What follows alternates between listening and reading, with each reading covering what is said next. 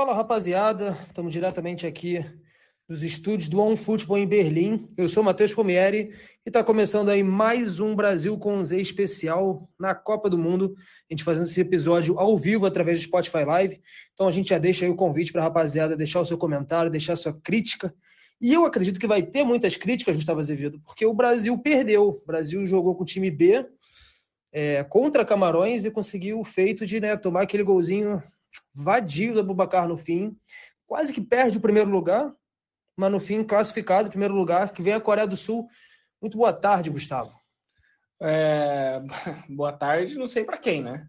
Assim, eu vou primeiro eu vou falar o lado do torcedor.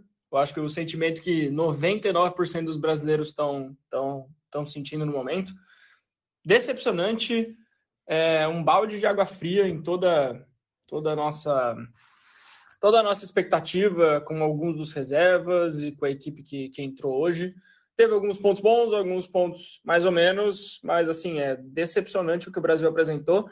E digo mais, eu não acho que só a gente, torcedor, tá assim. Eu acho que o Tite lá no vestiário não tá nem um pouco feliz, cara. É, irmão, eu se eu não tô feliz, imagina o cara que armou o time, né? A gente também tá aqui com o nosso queridíssimo Felipe Bardella, diretamente do Brasil. Ele se sentiu aí a, a pressão do que é acompanhar um jogo do Brasil perdendo, né? E aí, Esbarda, como é que foi aí para tu ver esse primeiro jogo, a primeira derrota do Brasil em Copa do Mundo, né? Muito boa tarde para você, irmão. Valeu, querido. Obrigado. É um prazer estar aqui novamente com vocês, com um querido ouvinte também. É, foi bem estranho ver o Brasil perdendo, sabia? É, a última vez que a gente perdeu em fase de grupos foi em 98, né? Então, assim, são 24 anos, né, de sem perder na fase de grupos, mas é aquela coisa, né? Perdeu, mas passou em primeiro. Então, a gente tem que ver como é que vai chegar nas oitavas. É bom que o Tite abre o olho, sabe, é, bota na cabeça que não tá tudo 100%, né? Então, às vezes é bom tomar uma pancadinha assim que, que o pessoal acorda, né? Pô, vou te fazer a pergunta, mano. Em 98 eu tinha 4 anos. Quantos anos você tinha? Eu tinha 6, 6 e meio por aí. Porra, então. Eu, eu, não sei o que é perder em fase de grupo. Minha geração não cresceu com isso.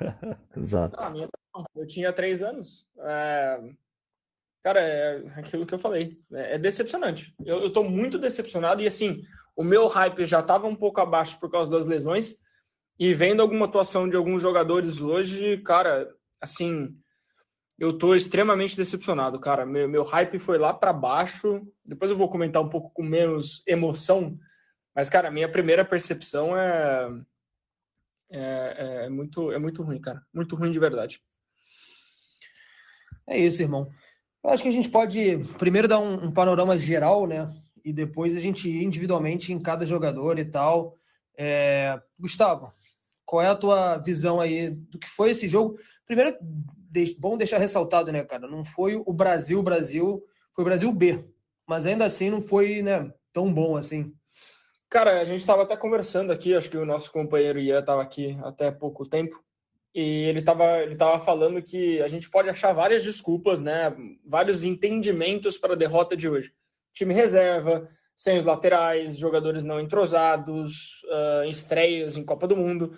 Mas mesmo assim é inadmissível você perder, você perder para Camarões, sabe? Ainda mais uma equipe que que como, como vocês comentaram, não perdia desde 98 numa fase de grupos. É, eu acho que eu acho que fica, fica muito essa, esse sentimento de, cara, e aí, esse Brasil que a gente achava que era todo poderoso, que tinha um banco de reservas que nenhuma seleção tem, e que, cara, é, perdeu para Camarões. Querendo ou não, é, é Camarões, entendeu? Uh, então eu acho que a gente fica, fica muito nisso e um panorama geral é esse, é, é de incerteza total. Eu concordo. Eu achei o jogo. O, problema do Brasil é que o Brasil ele, ele começa jogando como o Brasil em todo jogo, né? Independente do time A ou time B. É um negócio meio. É, isso é uma coisa que eu ia complementar. É meio preguiçoso, né, mano? É, é assim, o Brasil, no ciclo inteiro, uh, desde que o Tite assumiu, é um time que mantém a posse de bola, que tem números altos de finalização, como teve hoje, é, em acertos no gol também, que toma pouca, pouca finalização. Uh, e, e, desde que a Copa começou, tudo bem, a gente jogou com Suíça e Sérvia, times que ficaram totalmente atrás, abdicaram de atacar. E o Brasil até teve essa posse de bola. Foi o time que, que tinha posse de bola, que era o time que né, durante as eliminatórias, passou, controlou tudo na Copa América. O famoso ditava ritmo. Exatamente. E, cara, hoje, tudo bem, time reserva tal, o Brasil não fez isso. O Brasil não, não dominou o jogo, deixou o Camarão jogar. Contra a Suíça, teve pouco, teve um tempinho ali que a Suíça ainda conseguiu ficar com a bola. Então, isso me preocupa, já vim me preocupando desde o primeiro jogo. O Brasil me parece que não está jogando o futebol que jogou uh, nas eliminatórias. E não adianta a gente vir falar que, ah, porque o adversário é europeu, ah, porque o adversário é mais qualificado, porque não é. Com todo respeito, a gente está vendo na Copa do Mundo, gente, times europeus médios, assim, terríveis, cara. Gales, Polônia, própria Sérvia, própria Suíça, são times muito limitados. Nada que o Brasil não tenha encontrado na sua preparação até a Copa do Mundo. Então, é, é, é, o Tite vai ter que vai ter que vai ter que ver o que está acontecendo. Uh, já passou a fase de grupos, agora é mata-mata, agora a galera já estreou, já jogaram três jogos. Uh, e é aquela coisa. É, outras lesões aconteceram hoje e a gente vai ter um time de novo é, praticamente desmantelado para as oitavas de final. Sorte ou não, que é a Coreia do Sul, né? Que a gente, dois meses atrás, fez 5 a 1 É por aí, Esbarra?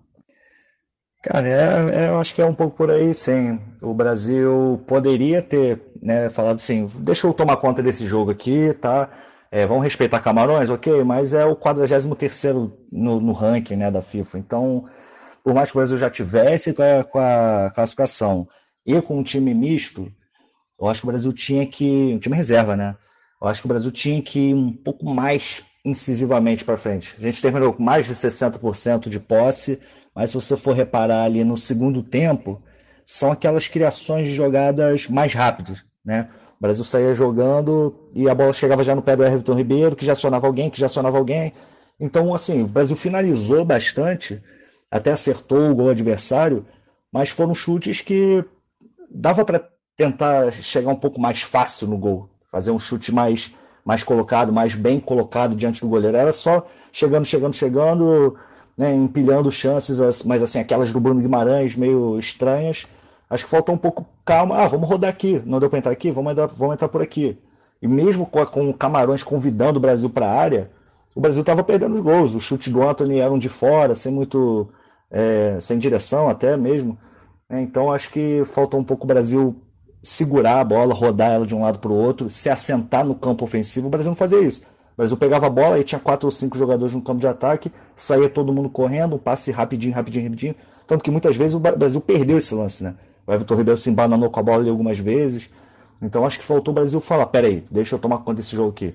Vamos botar os 21 jogadores dentro de um campo só e atacar, atacar, atacar, atacar. Ah, não, o Brasil queria resolver as coisas mais na pressa, até mesmo jogando assim criou chance.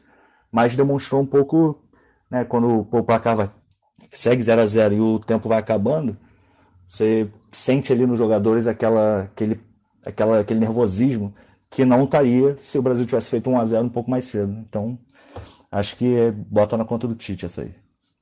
Pô, irmão, se o Brasil não fez, eu vou fazer, né? Vamos organizar então a casa, a gente já deu o um panorama geral aí. E o que a gente tem feito nesse Brasil com Z especial de Copa, né?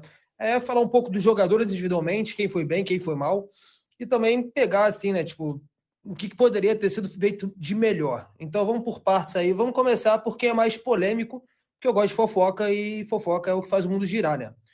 Daniel Alves. E aí, Gustavo? Vovô estreou. É... Não foi ali, né? Uma grande atuação, mas também acho que não foi uma coisa terrível, né? Não, não foi, não foi, mas acho que, assim, realmente, não comprometeu, ele acerta, o Daniel é um cara que tem uma qualidade muito, assim, a qualidade de, de, realmente de futebol dele, a qualidade de passe, qualidade de criação, ele é um cara muito bom de bola. Mas, cara, assim, na minha visão, nitidamente, você vê que ele, assim, no primeiro tempo, acho que teve três ou quatro bolas divididas que ele estava na frente do cara e que ele não foi na bola. A explosão já era. A explosão me parece estar, tá, velocidade, explosão me parece que não não, não tá lá mais. E ele realmente ele, ele hesita de em alguns lances que, cara, qualquer outro lateral, qualquer outro zagueiro chegaria nessa bola e roubaria a bola para o Brasil. Uh, não comprometeu, acho que dos cinco cruzamentos que a gente viu nas estatísticas, ele acertou um. Uh, cara, assim, me preocupa muito, cara, porque a gente acaba de perder o Alexandre, não temos notícias ainda, mas, cara, é, a chance do Brasil com quatro zagueiros para o próximo jogo é. Zagueiro, é, zagueiro. Zagueiro, zagueiro. Na linha de quatro atrás é, é gigante. Então, Cara, dá para confiar no Daniel Alves? Dá, quando o Brasil tem a bola. E o que o Esbarda falou, o Brasil não teve a bola, contra a Sérvia teve, contra a Suíça foi mais ou menos, até teve, mas hoje realmente o Brasil abdicou de né, realmente controlar o jogo, como o Brasil vinha fazendo, como a gente já falou. Dá para confiar no Daniel nessas, mas, cara, é, assim, para marcar, para roubar bola, para dividir, acho que vai, vai ficar difícil. E, cara, eu vi o Daniel, o Daniel Alves é, falou antes, né, que, que gostaria de, se tivesse para tocar pandeiro, ele seria o melhor do mundo. Eu não vi ele tocando pandeiros, Bardella, mas eu vi ele catando cavaco algumas vezes ali no campo, né? Ah, cara, eu sou daqueles, eu sou bem críticos ao Daniel Alves e eu não, eu não levaria ele, né? E agora a gente precisou, ele jogou e não deu o que a gente imaginava. Logo contra a seleção de Camarões. Então imagina se fosse contra a França, por exemplo, entende? Então, assim, e é aquilo, né? O Brasil vai colecionando lesões e corre esse grande risco que o Gustavo falou, cara. Botar quatro zagueiros né, no jogo contra a Coreia do Sul vai, vai ser algo bem estranho. Mas assim, o Daniel Alves né, acertou alguns passos, você vê que ele tem essa, essa qualidade, né? Mas alguns cruzamentos ele parecia que ele só estava jogando bola na área, a bola quicava antes mesmo de chegar no zagueiro, então assim. É, acho que já deu para o Daniel Alves né, nessa Copa do Mundo aqui.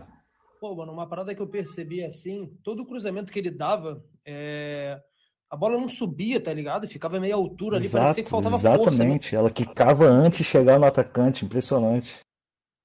A gente dá uma zoada, né, vovô e tal, o cara tá velho e tal, mas realmente parecia que faltava força, assim, explosão física mesmo pro cara conseguir fazer o, o, o básico dele, que é jogar a bola na área, assim. Eu acho que, porra, eu, eu convocaria o Daniel Alves, eu acho que faz sentido a convocação dele, mas não foi para isso que ele foi convocado, né? Exato. Mas quem, quem foi convocado e fez o que foi né, pedido a ele foi o Martinelli, que eu acho que foi disparado o melhor jogador do Brasil nesse, nessa partida.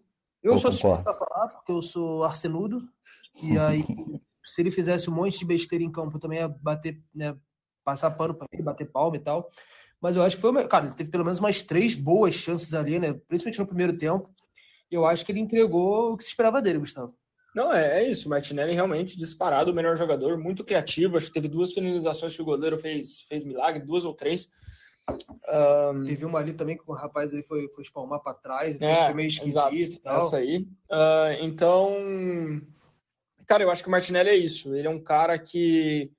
que ele é um cara que, que tem essa função de entrar no final do jogo e fazer aquela correria. Acho que eu estava até conversando com um amigo, claro, que é guardado as devidas proporções, mas é, cara, um Denilson de 2002, o cara que vai calma, entrar calma, ali. Calma, calma, Não, o cara que vai Pô, entrar. Eu, eu, falei que ia passar pano, mas aí foi longe demais.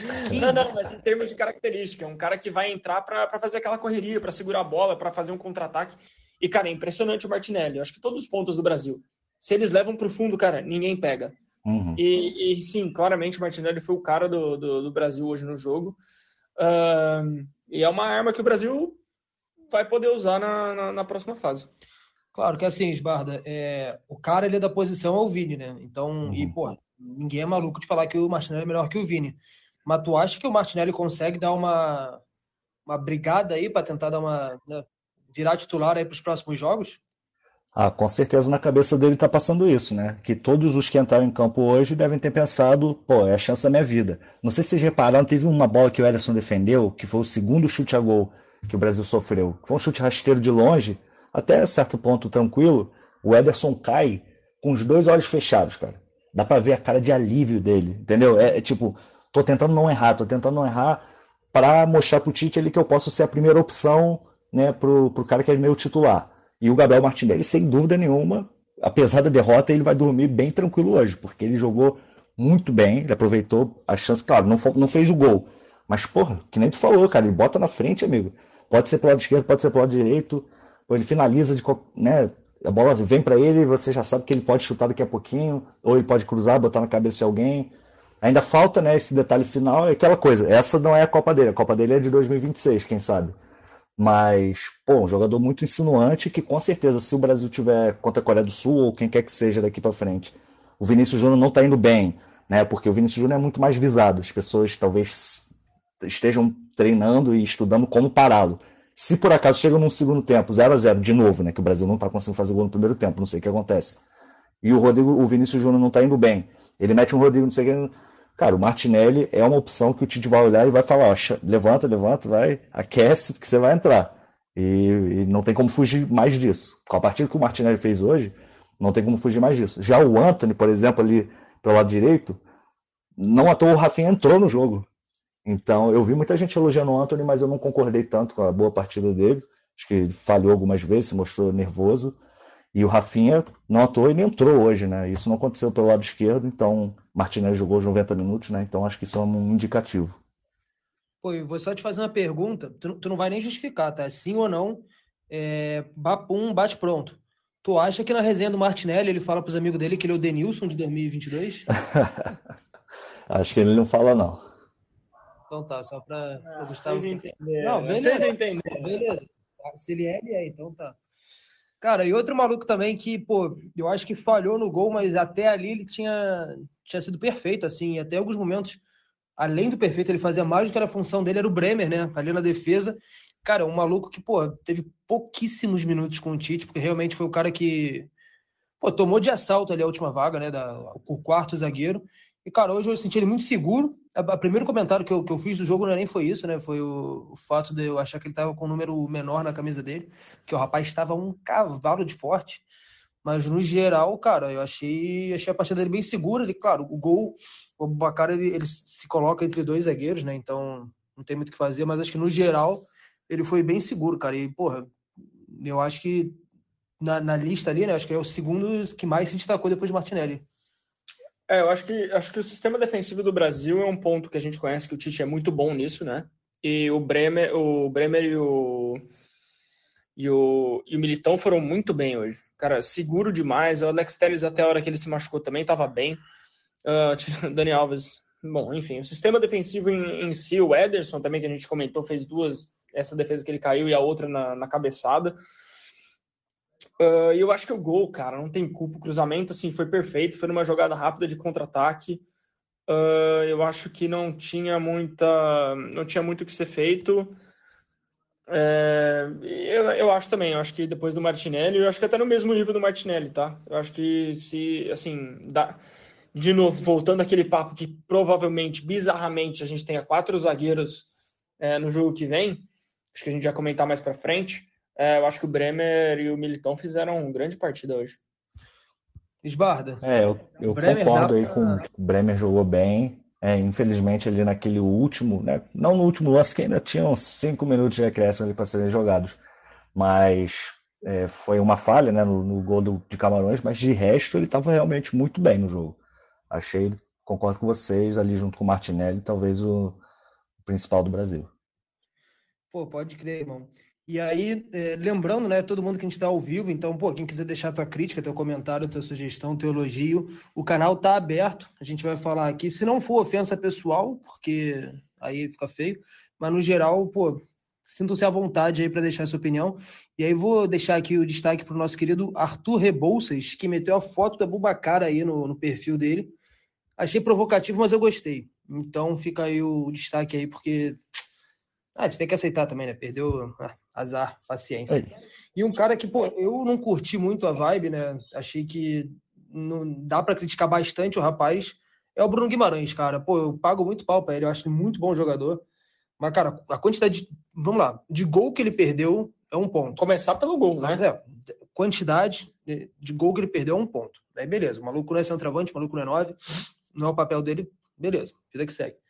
Mas, cara, no primeiro jogo também que ele entrou, ele não entrou, ele entrou com uma, uma frequência diferente, ele errou uns passes, ele tá, se posicionou mal. E acho que hoje também, cara, não, não entregou assim, sabe? E até assim, pô, foi um cara que entrou no, no meio do jogo, né? Então, pô, não é aquilo, ó, tava cansado no fim do jogo e tal, pô, não jogou os 90 minutos, e, cara, eu acho que o Bruno Guimarães, pô, é, é complicado falar isso, mas eu acho que ele é o, é o, flop do Brasil até o momento, assim, era um cara que eu achava que ia entrar no jogo e, pô, ia esculachar, assim. Cara, eu acho que assim, eu, eu até comentei isso do jogo, cara, eu achei que o Bruno Guimarães tinha ficado no banco porque ele começaria as oitavas de final. Mas eu acho que se era essa a dúvida do Tite, não vai começar.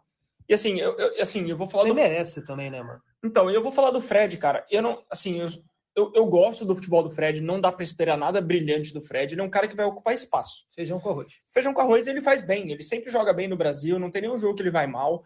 Mas, cara, é o que você falou, o Bruno Guimarães está entrando nos jogos numa frequência totalmente abaixo. Cara, teve, acho que o primeiro lance dele, uma bola disputada no alto, ele não olha para a bola, ele olha para o cara, só empurra o cara, a bola cai na frente dele, aí ele olha para cima de novo, a bola. Tipo assim, errou muito passe, errou finalização no gol, errou tomada de decisão.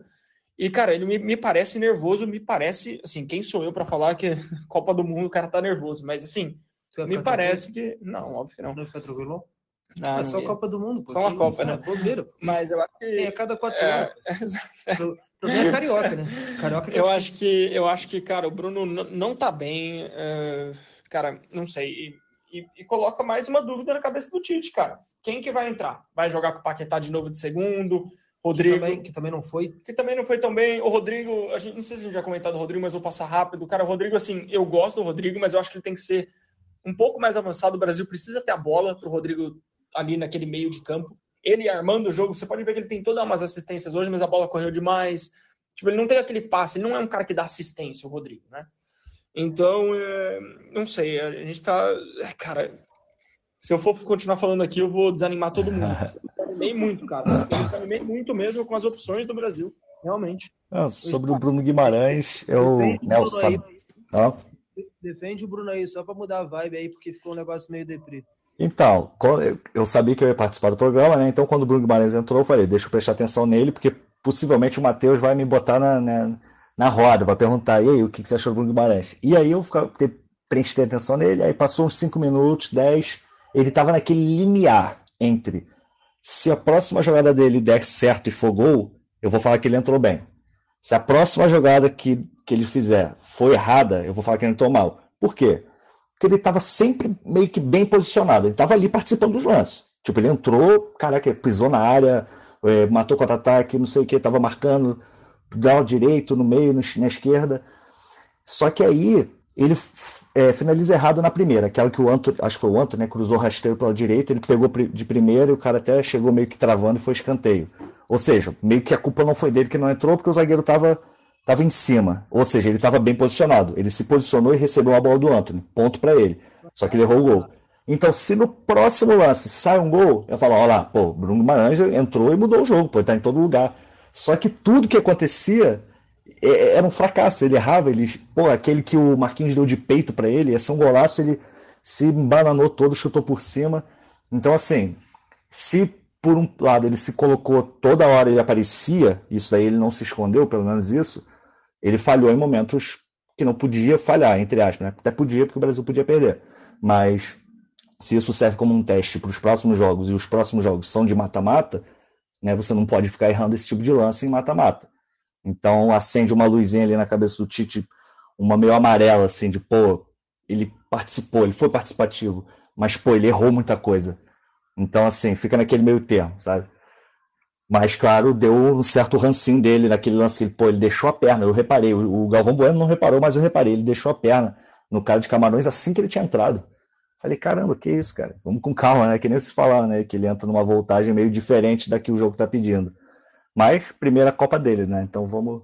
É a primeira Copa de muitos jogadores do Brasil, né? Então acho que a gente vai sofrer um pouco com isso ainda com alguns jogadores e não só com um ou outro. Eu achei maneiro que no teu comentário tu falou se ele acertasse o lance, né? Ele era gênio, se ele errasse, ele era burro, né? Tipo, ali, a linha ali que divide as paradas é, é em Copa do Mundo, principalmente. É tênue, cara, é, é tênue. O Aie, se ele acerta o pênalti hoje, era 1x0 pra Gana e Gana podia estar tá nas oitavas. E aí perdeu, cinco minutos depois estava 2 eu acho que o Sbarda foi, você foi muito bem no que você falou. Realmente, mas o Bruno tem esse posicionamento bom, né? No Newcastle ele faz isso, né? Até desde o Atlético, cara. É, Atlético sim, desde o Atlético Paranaense. É, então, é, eu acho que é, é, mais, é mais analisar o, o, o, feijão com arroz dele, né? A, a, esse posicionamento defensivo, mais a bola dele armando o jogo. Eu acho que, claro, ele, ele é o que você falou, ele apareceu para o jogo, isso a gente não pode negar. Mas realmente ele falhou muito assim, no, no, no, básico que, ele, que a posição dele deve, deve fazer. Eu acho que é mais ou menos isso. Pô, mano, mas eu vou te dar o papo, assim. Se o maluco, pô, eu sou de humana, já não sei contar. Acho que ele teve pelo menos umas três chances ali não vou dizer claras, mas boas. Se ele mete os três gols, Ah, é. pô, falando, ah, tava construindo um, porra, uma arena com o nome dele em Curitiba, Sim, pô, sim. instituição de caridade. O cara ia ser, porra, um monstro, assim. Futebol é ingrato. É isso, pô. o cara levou azar ali, ou pô, realmente, sei lá, não teve a capacidade técnica de meter o gol. E aí, pô, deu ruim. Não, olha, olha isso. Ele ficou, segundo o SofaScore, ele ficou 35 minutos em campo. Aí eu acho que conta também os. Bota também os acréscimos, né? Que foram 9. Então, pô, 44, quase um tempo inteiro. Mas foram quatro finalizações dele. Uma no gol, duas para fora e uma bloqueada. Sendo que duas delas foram grandes chances, né? Então, se você olhar, claro que futebol não é estatística, né? Eu, sei, muita, eu, eu gosto de estatística. Tem muita gente que me xinga, fala, pô, mas tu vai levar isso em consideração e o Brasil perdeu. O Bruno Guimarães não fez gol. Sim, ok, não fez. Mas tá ali, tá ali, os números estão ali para análise. Ele participou, ele criou quatro chances. Então você vai lá e bota no saco. Pensa assim, pô, se o Bruno Guimarães jogando nesse posicionamento conseguiu criar quatro chances, se eu colocar um cara que joga parecido com ele, mas que finalize um pouco melhor, talvez essas chances virem gol. Né? Aí a questão é quem? E aí eu vou passar para o Matheus. Que ótimo, né? Joga no meu colo mesmo. Ah, mas é isso, né? E tu falou de estatística, pô, futebol é pra correr. Se fosse pra pensar, eu jogava xadrez e eu jogava xadrez junto com o Messi com o Cristiano Ronaldo. E aí, quem joga com o Cristiano Ronaldo, ou jogava, né, até a temporada passada, é o Alex Telles. Olha a virada que eu dei, moleque. Porra, Sensacional. Até pô, eu xadrez pra cacete, tá ligado? E a gente vai falar do Alex Telles, cara, que é o lateral que tava indo bem, e aí teve uma lesão. E aí, cara, o lance em si, ele é até meio, meio de boa, mas a reação dele, cara, do cara chorar, assim, pô, pesado, assim, né, no, no- no banco de reservas e tal. É, pô, já acende o alerta ali, ainda mais que a gente já perdeu o nosso titular, o Alexandre, né, talvez jogue contra a Coreia do Sul, mas né, não 100%, e se ele não jogar, iria o Alex Telles. E aí, filhão, ou vamos de Marquinhos, ou como alguém aqui da galera que tava vendo o jogo com a gente falou, Everton Ribeiro já foi lateral, né? Eu, eu acho improvável, Não. mas Everton Ribeiro já foi lateral. Cara, olha, é, eu vou eu vou voltar àquilo que eu falei quando o Danilo e o Neymar se machucaram. O jogador, quando chora, ou quando ele fala mesmo num jogo de Copa, ou num jogo importante que não dá, é porque deu ruim, cara. Então, assim, eu não quero ser pessimista, mas, cara, do que a gente tá vendo da Copa, dos jogadores, do- dos próprios brasileiros, eu não sei se vai dar pro Teles. Vamos torcer que não tenha sido nada, ah, que as coisas, é, que as coisas tenham, tenham tem um final feliz, vamos dizer assim. Mas é aquilo que a gente falou. O Teles estava indo bem. Eu, eu, eu acho um bom jogador, jogador que não compromete também. Não, não. Até achei que ele não atacou muito ah, hoje. Tinha várias bolas que o Martinelli pegava dentro, para dentro e ele não passava. Mas se vai até tática também. É, sim, sim, exato. É, a gente volta naquela tecla de ah, a gente quer um, um lateral criador e tudo mais. Construtor. Construtor, exatamente. E, mas, cara, é uma perca, né? Mais uma. Mais uma perda que a gente vai ter na lateral, na posição mais carente da seleção, mais que a gente mais discutiu. E voltamos para o começo do podcast. Podemos jogar com quatro zagueiros no jogo que vem, cara. Não, e aquilo também, né? É, o Marquinhos ele entrou ali meio que última, último recurso, né? Até porque eu acho que se o Tite tivesse todos os jogadores em campo, era mais fácil ele botar o Militão ali improvisado do que o Marquinhos. Só como o Militão e o, e o Bremer, pô, treinaram a semana inteira juntos, sempre treinaram juntos, na verdade, né? E aí tem toda a questão deles já estarem é, entrosados ali durante o jogo. Se pegasse o Militão e botasse na esquerda e o Marquinhos no meio, no meio da zaga, ia ser um negócio mais É. arriscado, né? Tipo, ia, ia mexer em muitos setores ali, e muitas questões, e eu acho que ia ser pior. Mas é isso, Barda. Tu acha que o, o- é Militão na esquerda? Dá para ir com talvez, sei lá, o Fabinho, que já foi lateral, o Everton Ribeiro, que já foi lateral, enfim. Até, sei lá, o, o amigão lá, o Deschamps, botou o Camavinga de lateral, Então, mas por exemplo. o pior, o pior é o seguinte: a gente, a gente até tem opção. A gente tem Fabinho, tem, tem. A gente tem Fabinho, a gente tem Militão. Militão e Marquinhos, só que todos atuaram, quando atuaram de lateral, de lateral direito, É e não lateral esquerdo. É, são destros, né? É, tem o Danilo, se o Danilo volta, ele pode atuar na esquerda. Já aconteceu isso algumas vezes na Juventus. ah, pode ser, mas de novo, você está improvisando de novo uma galera, né?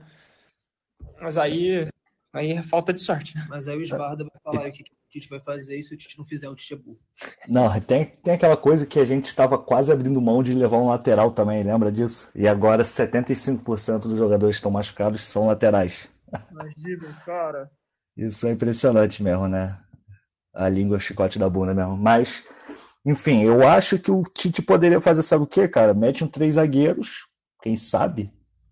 Três zagueiros, aí o ala esquerdo poderia botar o Gabriel Martinelli ou Vinícius Júnior, sei lá, e aí bota um volante para ficar preso ali daquele lado esquerdo.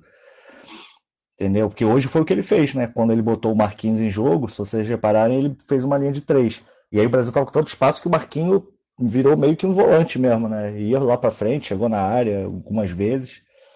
Então eu não descartaria o Tite querer, porque o que ele fez hoje nos leva a crer, mais uma vez, que ele está bem preparado taticamente, né? Tipo assim, um número de opções ah, acontece isso, eu tenho que mexer nessas duas, três peças, então eu prefiro mudar o esquema do time. E ele fez isso em todos os jogos até agora. Ou seja, isso mostra que o Tite está ligado nessas paradas. Então, não, vamos, não precisamos esperar que o Brasil comece sempre com a mesma tática, com a mesma tática né? Que come, costuma começar ali no 4-3-3, tipo assim, né? Com dois volantes. Ou então 4-2-4, se você preferir.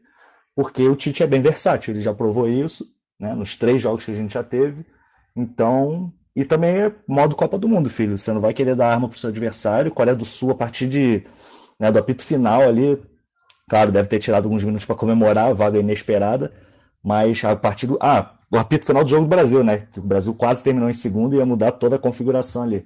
Eles estão estudando o Brasil, filho, porque eles sabem que eles são uma, uma, uma, é uma equipe mais forte que o Brasil, então eles vão ter que se sobressair em algumas outras áreas que é o que vem acontecendo nessa Copa, tipo Japão e Espanha. Ah, você vai ficar ali rodando bola, vai, quer ficar com 82% de bola? Pode ficar, filho.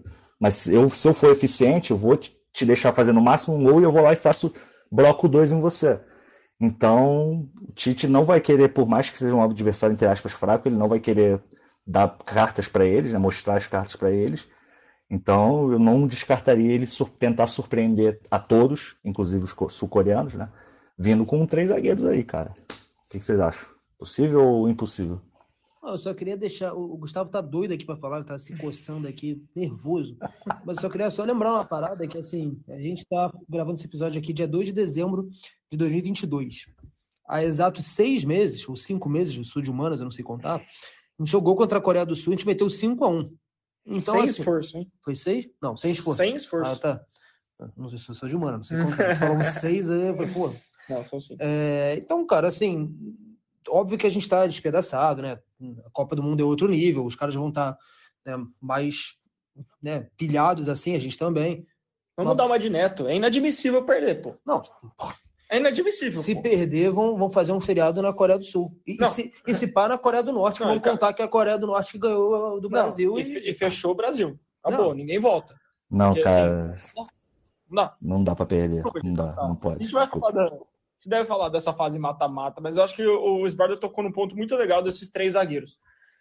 A única coisa que eu, assim, sim, acho que talvez até seria prudente pelas circunstâncias. Mas será que o Brasil treinou com três zagueiros? Porque o Brasil em seis anos não jogou com três zagueiros, não treinou com três zagueiros nunca. Tem quatro zagueiros, tipo, não dá é. pra botar três. Se doa machuca, já era. Então, é, aí, aí também, aí esquece, né? Pô, pelo amor de Deus. Mas eu acho que assim, o Brasil a gente tem aquelas formas que o, que falou, jogar com um volante ou dois, dois mais para frente, dois volantes, um paquetá aberto, enfim. Tem alguns modos de jogo, mas eu não sei se o Tite colocaria três zagueiros, não, cara. Eu, eu sinceramente não, não acho, mas talvez. Será que dá para treinar em dois dias? Não dá, né? Vai ter um treino domingo só, que amanhã é regenerativo, domingo é bola parada normalmente, olhe lá, um treininho. Precisa treinar, né? Porque precisa a quantidade treinar. de falta Sim. que os caras bateram a meia altura, Sim. Jesus Cristo. Então... Cara, que não tá tão longe também assim do que, que a gente costuma fazer às vezes, né? Às vezes a gente faz uma série de três com o Alex Telles indo para a linha de frente. Então, como não teremos o Alex Telles, né? É, não tem tanto problema, entre aspas, porque um jogador mais numa linha de frente, aí já tem mais outras opções, que é Fabinho, Fred, sei lá, Paquetá, vários.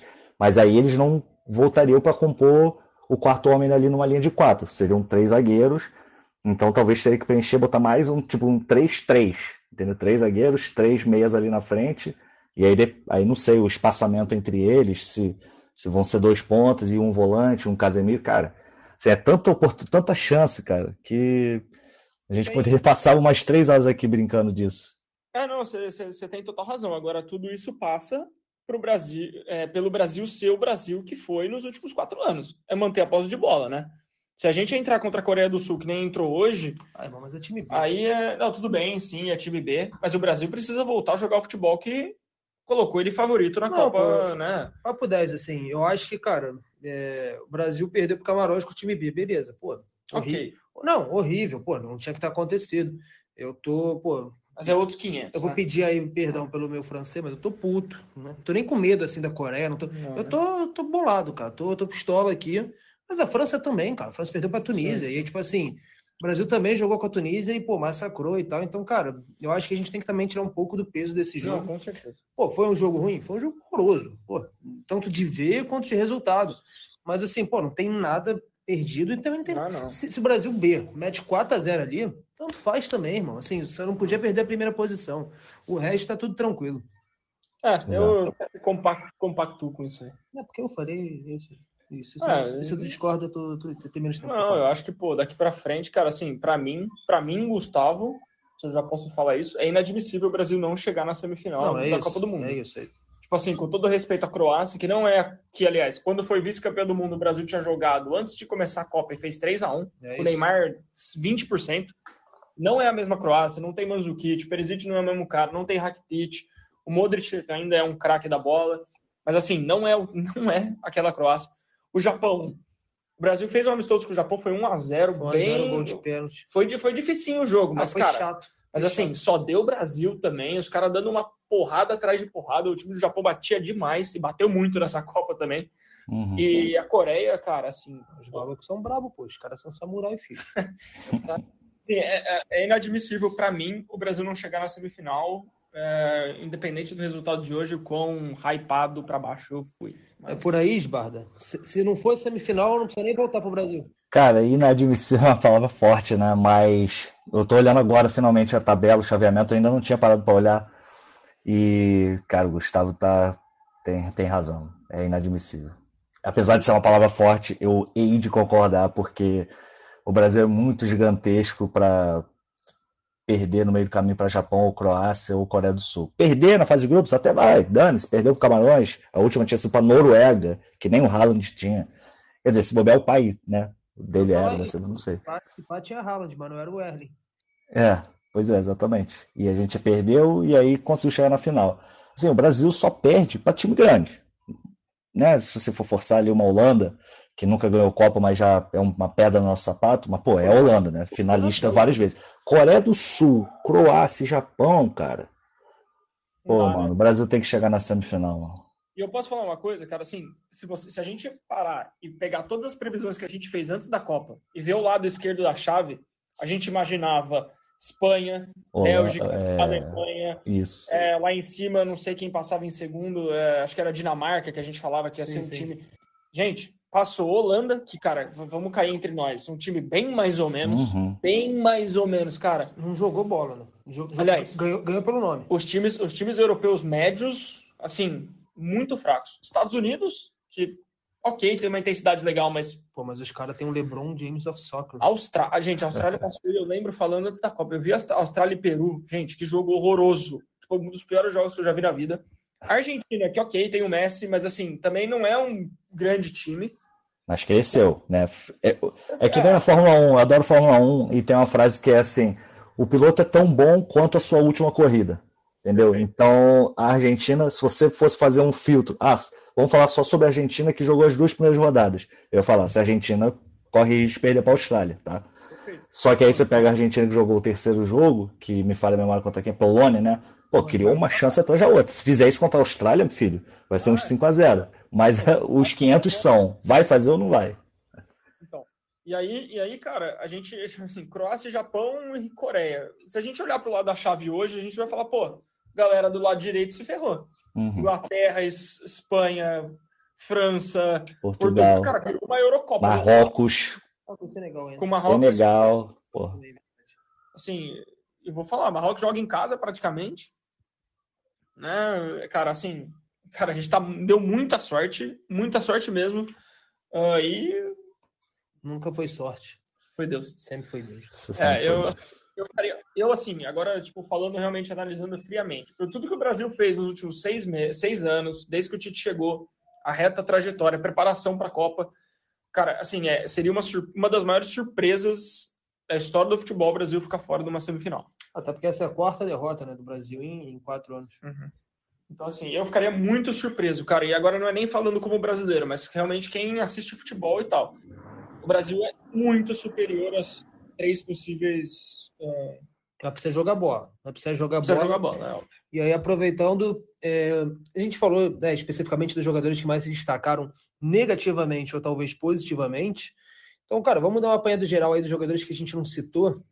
E pegando a escalação aqui, a gente começa pelo Ederson. Acho que foi seguro, né? Assim, acho que aquela bola ali do gol realmente era bem complicada, foi rente à trave. É... Talvez pudesse pegar, mas, é, mas assim, eu não, não, diria que é a culpa dele, né? Não pega, não pega. E a gente tem o primeiro, pra mim, o melhor, o melhor goleiro da Premier League e o segundo melhor goleiro da Premier League. o melhor goleiro do mundo e o segundo melhor goleiro do mundo, o segundo e terceiro para alguns. Então, meu, não tem nem. Deixar um abraço aí pro meu amigo Courtois, que tá indo para casa aí. Valeu. Valeu. É, Ederson foi bem hoje, né? Não falhou no gol, fez uma defesa difícil, né? Que foi aquela cabeçada. A outra foi uma defesa segura, saía jogando, né? Com velocidade, né? Ele queria, né? Ele, ele entende o estilo de jogo do Tite, né? Acho isso importante. Os dois goleiros do Brasil que têm sido utilizados, eles aparentam entender bastante aí do estilo do jogo do Tite. Então hoje o Ederson tá, tá livre. E aí a gente tem, a gente falou de, de zaga praticamente toda, né? Só não falou do Militão, mas acho que o Militão também segura, assim, né? Não complicou, mas Jogou também... muito o jogo passado também. Sim, sim. Muito bem a lateral. É, mas no geral acho que né, nem vale muito a pena a gente falar do Militão. É, e aí no meio tem Fred e Fabinho, que acho que também, né? O Fabinho é muito bom, né, cara? Acho que fizeram a partida que se espera deles, assim, né? Talvez o Fred um pouco abaixo, mas nada muito absurdo, assim, que tu fala, meu Deus, que coisa horrorosa que eu vi. Cara, o Brasil, então, engraçado, o Brasil no primeiro tempo com esses dois não sofreu perigo nenhum. Nenhum, nenhum. É, o Fred e o Fabinho ali impecável na marcação, cobrindo espaço. Depois. Teve, teve só um lance ali que o, o cara bate cruzado para a área forte, o Ederson espalma. Ele sai de soco, né? É, mas assim, nada muito porra, absurdo, assim, né? E aí tem os três jogadores de frente que a gente não falou, que eu acho que esses três ficaram devendo, cara. Mas assim, poderiam ter sido um pouco mais. Que entraram também, né? É, assim, acho que o setor ofensivo do Brasil, de uma forma geral, não, não ah. entregou muita coisa. Ah. E aí, cara, eu acho que o Antônio ele podia ter sido muito mais incisivo. Eu acho que o Rodrigo ele foi bem, é, mas, cara, ele, tipo, poderia ser mais incisivo, assim, de, de, de ir para cima e tal. E no momento que a gente recebe informação aqui do nosso companheiro Léo Urnauer, né, que tá direto do Catar, cobrindo a Copa pelo OneFootball, é, boletim médico da seleção brasileira sobre o Alex Telles e também o Gabriel Jesus. É, o boletim fala: Alex Telles, substituído no segundo tempo após um trauma no joelho direito, passou para avaliação clínica e, e, será submetido a uma ressonância magnética neste sábado. Lembrando que o Alex Telles saiu e chorou bastante no banco de reservas, né? E sobre o Gabriel Jesus, é, ele se queixou de dores no joelho direito ao deixar o jogo e após ser examinado, o jogador também será submetido a exames. Ou seja, tá, quem quiser jogar lá na seleção do Brasil tem vaga, hein? É, você não pode mudar mais, porque começou a Copa. É inacreditável. É, mas é complicado, né? Eu acho que o Jesus, por si só, a gente estava até chegando a falar dele, né? Não chega a ser um, um desfalque muito absurdo para a seleção, porque primeiro que o Richarlison é o titular, segundo que tem o Pedro como reserva também, se, se o Jesus não puder jogar. E claro, assim, dá para ter outras opções ali, né? Botar outros jogadores. Mas mesmo assim, desfalque é um desfalque, né? Mais um, né, cara? É, pô, o Gabriel não foi bem no jogo, mal tocou na bola, mal participou, acho que muito também pela inefetividade do Brasil no ataque, a falta de triangulação ali na frente.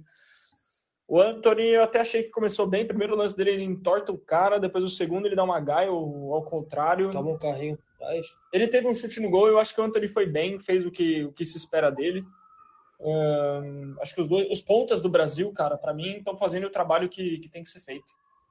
É de criar jogada, criar oportunidade, tentar sair do drible, matar uma linha. Uh, todos estão fazendo isso, inclusive o Rafinha. Agora, cara, essas lesões. Brincadeira, cara. E aí, Esbardo? É. Ah, o Anthony é aquela coisa, eu achei também, que nem o Gustavo achou, ele começou bem o jogo, mas eu estou analisando aqui os números, ele foi o jogador que mais perdeu a bola, né? Desses, do quarteto ofensivo do Brasil, ele perdeu 21 vezes a bola e o Gabriel Jesus 3, para você ter noção, que corrobora exatamente o que o Gustavo falou. O Gabriel Jesus quase não encostou na bola, cara. Quase não encostou na bola. E eu achava que ia contar um pouco essa, é, esse entrosamento que ele tem né, com o xará dele, o Martinelli, lá no Arsenal, jogando exatamente nas posições que ele joga nos seus clubes. Achei que isso fosse dar um pouco de caldo, mas, sei lá, a de Camarões também tava, não estava dando um espaço, né? Tava, pô, assim, pro centroavante, né? O Pedro entrou e, cara, eu olhava pro Pedro, ele tava no meio de dois, assim, dois caras gigantescos, era grudado dele, nele. Então, realmente, é, acho que o Anthony poderia ter aproveitado um pouco melhor a chance que ele teve. E o Rodrigo, confesso que para mim não, não, vejo sentido ele sendo usado nessa posição. Né? Acho que teria outros nomes para botar ali. É, outras peças para mudar, né? Pode botar o Rodrigo de centroavante e, e bota o Martinelli, sei lá, dá para brincar aí. Só não acho que o Rodrigo poderia jogar ali. Essa é a única posição que eu não botaria o Rodrigo, atrás do centroavante. É, eu, eu acho também, eu, eu, acho que o, a gente já vinha comentando isso em alguns podcasts, vocês estavam comigo, que eu falava que o Brasil tem um poder de mudar jogo, jogadores no banco de reserva que tem um poder decisivo para mudar jogo. Era o Gabriel uhum. Martinelli, o Gabriel Jesus, o Rodrigo. É, mas realmente, quando o Brasil joga esse tipo de jogo, que quer sair rápido, que o Rodrigo precisa ser o número 10 armador, eu não acho que, que vai, tá ligado? Uhum. Ele tem que estar um pouco mais perto da área. Uh, porque ele não tem a qualidade de passe, querendo ou não, que tem o Neymar, que tem, um, sei lá, um Felipe Coutinho que não foi chamado, um Firmino que não foi chamado. O próprio Everton Ribeiro, que entrou no jogo, que até recebeu umas bolas ali no meio. Você vê que ele conduz diferente, que ele demora um pouco mais, ele pensa um pouco mais. Uh, talvez seja uma. Eu, eu, gosto do Everton Ribeiro, mas hoje também perdeu muita bola, assim como o Pedro, que nem o Esbarda falou. O Pedro recebia a bola na onde, assim, no meio de dois caras, numa bola enfiada, uma bola corrida é, não é muito a do Pedro também. Então, é, ficou difícil de analisar a galera da frente hoje, viu? Ah, cara, eu acho que o, o maluco que eu mais gostei, assim, que entrou durante o jogo foi o Everton Ribeiro. Mas quando ele tava começando a aquecer, assim, né, pô, já dá a dinâmica e tal, acabou o jogo. Acho que ele uhum. demorou um pouco para pegar, assim, na, na frequência da partida, mas o que ele fez ali eu achei interessante. E aí, cara, se tiver que alguém assumir ali a 10 do, que seja do, ele, cara. Da Coreia. Eu acho que ele hoje ele ganhou uns pontinhos aí para brigar pelo Rodrigo. Porque também eu concordo muito com o que o Bardella falou, cara. Assim, é, falou-se muito que o Rodrigo jogava de 10 no Real Madrid e tal. Cara, o Rodrigo nunca jogou de 10 no Real Madrid, porque o Real Madrid simplesmente não joga com Exato. 10. Não, não, o Tite colocou ele de 10. Sim, sim, sim. Né? Mas, mas, é aquilo, o Rodrigo ele faz a função. Sim. Mas ele nunca fez isso no Real Madrid, porque o Real Madrid não joga desse jeito. E nem no Santos, né? É, mas, mas também porque, porque o Santos preferia botar ele na posição dele. Claro. Então, assim, cara, não tem como não falar que é um quebra-galho. Tipo é, assim, o cara sim. tá, né? É, é, como nosso amigo Gustavo aqui, que gosta de botar zagueiros de lateral, né? É, hoje a gente sabe que a gente não tem, não tem opção é. hoje, né? Nosso amigo Gustavo aqui, que nem aquece água no micro-ondas. Então ele não respeita a função das coisas e inventa aí as paradas para fazer sentido. Mas eu acho que o Everton Ribeiro, pô, eu, eu gostei bastante do que ele apresentou. E eu acho que ele merece mais chances. Claro que agora, pô, a, a brincadeira é outra, né? Se perder já era. Mas é o cara que, para mim, hoje, vindo do banco, é quem teve, é, ganhou mais pontos com o Tite. É, eu acho que se, se, se a gente for projetar um Brasil para uma possível encontro com a Coreia, é, eu acho que o Tite vai. Eu acho que o Tite vai um pouco mais resguardado. Eu acho que ele volta com o Paquetá de 10. Ele vem com o. ou com o Fred. Eu não sei se ele entra com Paquetá e Rodrigo. Uh, volta Rafinha, volta Vini, volta a galera. E eu não sei se ele, eu não sei se ele colocaria o Everton Ribeiro para começar. Acho que o Paquetá volta, volta para 10 ali, talvez comece com o Rodrigo. É, eu acho que o Tite não está muito feliz com a galera de hoje não. Pelo menos aqueles que a gente comentou aqui. É por aí, Esbarda? Sim, sim. Tô com o Gustavo nessa. Vai ter bastante dor de cabeça se o Adenor até o jogo das oitavas. É segunda, né? É segunda, é. Pois é, eu tava na dúvida se era segunda ou terça. É a segunda, verdade. Tá bom, pô. Se fosse mais tempo de cabeça, era ruim. Vai ter que escalar é. o time de piscina lá, pô. Pô. Porque... vai ter que fazer um. Como é que chama? Hidromass... É hidromassagem? Não sei do que tu quer falar, pô. Ah, Hidroterapia. Galera... Hidroterapia com a galera, pô. Ele pode fazer o que ele quiser, pô. Não sei se me avisa que tu quer falar, eu te explico o que é. Não, isso a gente está considerando caso o Neymar não volte, né? Porque se o Neymar voltar, os problemas estão meio que sanados, né? Ah, mas não Pô, volta, não. mas, mas qualquer coisa bota o sósia ali, cara. Que pelo menos ele sósia- Engana muito, né, cara? Caramba, idêntico, meu Deus. A gente tá com alguns problemas, viu, galera? A gente tem, o Brasil tem alguns bons dilemas que serão discutidos. É, vai ser aquela coisa, né? Amanhã, treino fechadaço, ninguém vê nada. Domingo, é, 15 minutos, é, galera espiando, e aí, seja o que Deus quiser. Mas aí tu fala aí os, os números da Mega Sena, que tu tá prevendo o futuro aí, e aí eu sou curioso. Não? Depois eu te passo. Tá, fechou então. Então, rapaziada, a gente vai chegando aqui para a parte final do nosso episódio. E a gente tem a tradução aqui do, é, do Brasil com Z, de deixar os melhores e os piores da semana. E a gente vai fazer isso para o jogo, né? Como a gente tem feito aqui é, nos jogos de Copa do Mundo. E aí, como eu não quero é, copiar ninguém, nem né, perder o meu direito aí de ser o apresentador e exercer a minha prioridade, cara, eu vou botar o destaque para mim, o Martinelli. Eu acho que é, o moleque é muito bom, muito bom mesmo. Eu comemorei a convocação dele, teve gente que, que criticou, que ah, o cara meteu quatro gols na Premier League, não sei o que e tal. Eu acho que foi uma convocação merecidíssima pelo que ele tem jogado. E eu acho que hoje ele justificou para algumas pessoas. Quem é hater vai ser hater, ponto. Mas acho que hoje ele foi realmente um cara que é, mostrou: tô aqui, se precisar de mim, toca para mim que eu, que eu resolvo. E o meu lado negativo, cara, eu acho que é complicado a gente botar alguém assim. Mas aí, como o cara já está sendo criticado por todo mundo, eu vou botar o Daniel Alves só porque o cara já está acostumado aí a ser, ser criticado, e um, uma, crítica a mais, uma crítica a menos, por ele tanto faz. E aí, Gustavo? Cara, melhor eu acho que. Acho que o Martinelli ganhou alguns pontos. Ah lá, falei que me copiar. Menção honrosa para a defesa de Militão e Bremer. Quer saber? Vou mudar minha. minha... Ah, eu vou mudar. Eu, vou, eu ah. vou de Adem Militão. Eu vou de, achei que ele, ele foi bem nos últimos dois jogos. Muito seguro. E pior, ah, acho que o Bruno Guimarães. Que Decepcionante, eu diria. Não sei se o pior, porque talvez acho que. Mas é que o Dani Alves a gente já esperava. Mas eu acho que, eu acho que o Bruno Guimarães não, não tá no nível que a gente esperava que ele estaria. Pô, a gente esperava foi. foi... Ah, tá bom. Não sei falar português mais. Não, Faz seis foi- anos que eu não moro no Brasil mais. Ih, meteu a carteirada. É. E aí, Esbarda, quem que você bota aí de pior e, e melhor? Se é que a gente pode falar assim, né? Cara, eu, pô, vou, não vou fugir, cara. O Martinelli foi o melhor, né? Eu acho que se tem uma dúvidazinha boa, positiva na cabeça do Tite hoje, foi gerada pelo Gabriel Martinelli, prova- provavelmente. E negativo, tô na dúvida aqui entre o Gabriel Jesus, que caraca, mal encostou na bola. Nossa, deu até um, um replay, uma sensação de déjà vu. Parecia que a gente estava em 2018, que a gente tinha um centroavante que não fazia gol não, não, não dava trabalho para as defesas adversárias. Né? Eu adoro Jesus, né? Mas Mas ele não é, é, volante? o. Hã? Ele não é volante? Gabriel Jesus? Ah, tem que marcar ali a saída de jogo, pra mim é volante. pois é, tem isso também. Eu acho que ele foi a decepção. Eu também botaria talvez o. Eu estava entre ele e o Fred. Porque o Fred é um jogador, talvez o único dessa, dessa escalação. Não, junto com o Militão, não sei, acho que o Fred. É, ele já foi titular, né? Ele começou a Copa como possível titular e perdeu a vaga, que o Tite quis ser mais ofensivo e tudo mais. E agora ele retoma, né, como, como se fosse assim, ah, é o principal entre, entre milhões de aspas, né, o principal jogador, não, não é o principal. Mas assim, ele estava ali junto com a turma que queria entrar e ele era o cara que queria voltar. Então ele que devia falar assim, ok, galera, o Brasil joga assim, o Brasil joga assado, não sei o que, vem aqui, dá, toca aqui, eu, eu passo para lá. Porra, ficou faltando um, algo a mais, entendeu? O Fred, ele é do setor do meio campo, e o, setor, o meio campo, você sabe que se você não domina ele, ferrou, você tá com meio caminho andado para derrota.